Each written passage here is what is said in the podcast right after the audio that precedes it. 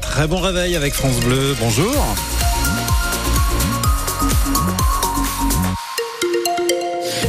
À 6 heures, il fait entre 4 et 6 degrés ce matin et euh, c'est un ciel gris avant l'arrivée d'une perturbation pluvieuse et venteuse dans l'après-midi.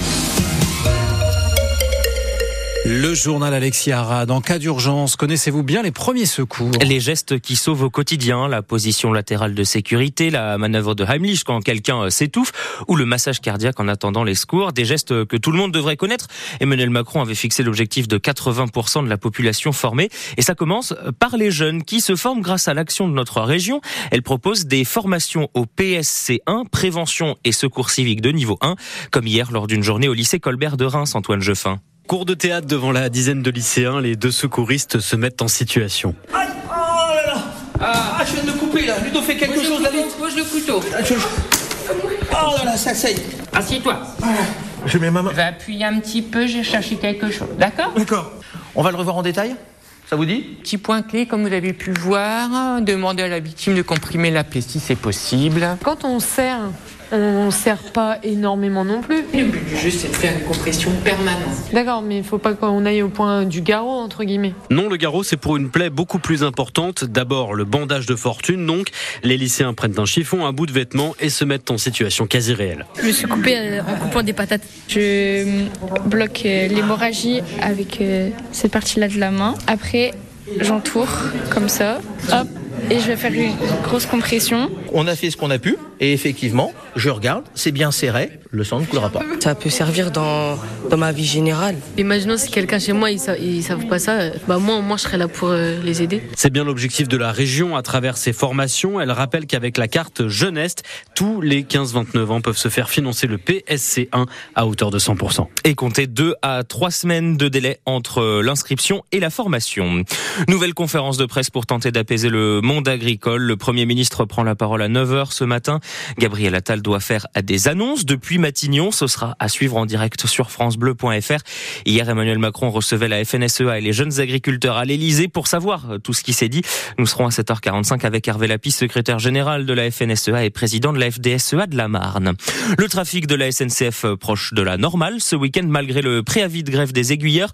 En plein chassé-croisé des trois zones, cette nouvelle mobilisation faisait craindre un deuxième week-end consécutif très compliqué sur les rails. Finalement, il n'en sera rien. Alors cette question maintenant, Alexis, était-il vraiment obligé de tirer? La question sur laquelle la Cour s'est penchée hier à Saint-Omer au deuxième jour du procès d'un ex-membre du GIGN de Reims.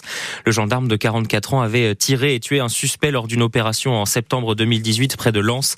Le groupe d'intervention tentait d'interpeller des suspects de vol et malgré les sommations, l'un des jeunes, Henri L'Enfant, n'était pas sorti du véhicule qu'il occupait. La voiture a redémarré, le gendarme a tiré et touché le jeune de 23 ans à la nuque. Et donc, cette question, Alice Était-il vraiment obligé de tirer? Ouvrir le feu, cela doit être le tout dernier recours. D'où la question qui ne cesse de revenir. Le gendarme pouvait-il faire autrement? Aurait-il pu arrêter la voiture d'une autre manière? Il a tiré le frein à main, mais le véhicule a quand même redémarré, rappelle l'avocat de la défense. Je n'avais pas d'autre choix que de faire usage de mon arme. J'ai cru que j'allais mourir, que j'allais basculer et me faire rouler dessus, répète l'accusé, qui craque pour la première fois et fond en larmes. Mais la victime faisait 1m68, 53 kilos. Il n'était pas armé. Vous, vous êtes entraîné, vous êtes du GIGN, oppose les représentants des partis civils. Les questions s'enchaînent. Vous n'auriez pas pu vous servir de vos poings. Vous ne pensez pas que s'il ne bouge pas, c'est parce qu'il est terrifié. Vous n'avez pas le temps de vous poser des questions avant d'ouvrir le feu sur un jeune père de famille. Sur le banc des accusés, toujours la même réponse d'un ton mécanique. Je n'avais pas d'autre choix que de faire usage de mon arme. Une formule qui finit par agacer l'avocat général qui assène.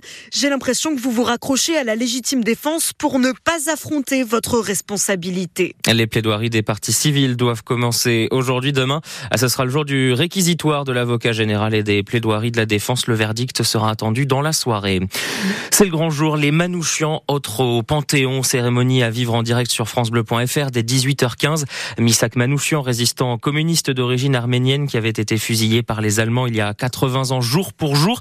Le cercueil de sa femme Mélinée, résistante elle aussi, mais qui lui a survécu 45 ans, l'accompagnera. C'est la première fois que des résistants étrangers étrangers entrent au Panthéon. Et en plus du couple Manouchian, le prénom et le nom de 23 résistants compagnons de route de Missak exécutés également par les Allemands seront gravés à l'entrée du caveau numéro 13 où reposera le couple. Il est 6h05 sur France Bleu Champagne-Ardenne. Une légende du handball français de passage à Reims hier matin. Daniel Narcisse, l'ancien meilleur joueur du monde, double champion olympique, quadruple champion du monde, triple champion d'Europe. Il a rencontré euh, des jeunes de l'école adriatique de Reims. Une rencontre grâce au club du Reims euh, Europe Handball et le dispositif au plus près des clubs. Un moment court mais intense pour ces enfants âgés de 8 à 11 ans. Marine Protet y était. Ça va les, jeunes? Ça va, vous allez bien? Oui. Vous avez quel âge vous? 8 ans. 9 ans? Vous êtes grand? L'échange est rapide. Daniel Narcisse a pris un peu de retard sur son programme.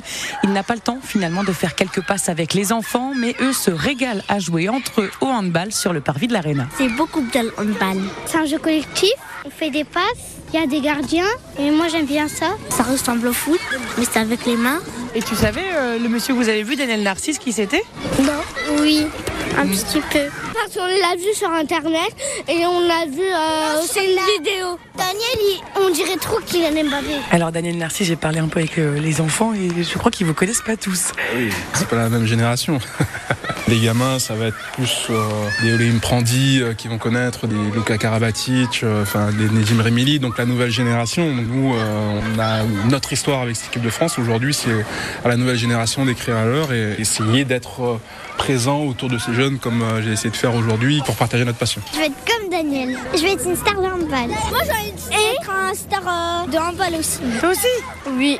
Comme ça, on s'amuse et on peut euh, devenir des grandes joueuses de handball. On va faire une équipe alors Oui et voilà le Reims Europe Club euh, lauréat de la troisième édition de l'opération au plus près des clubs euh, parmi 1300 clubs amateurs candidats quand même.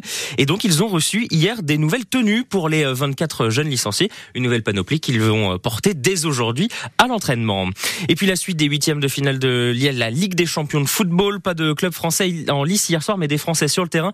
Et une mauvaise soirée pour les Bleus puisque dans le même match, deux internationaux français sont sortis sur blessure. Marcus De l'Inter Milan et Antoine Griezmann de l'Atlético Madrid. Pour ce qui est du score, ce sont les Italiens qui l'ont emporté 1-0 et un match nul dans l'autre rencontre, c'était entre le PSV Eindhoven et le Borussia Dortmund, un partout.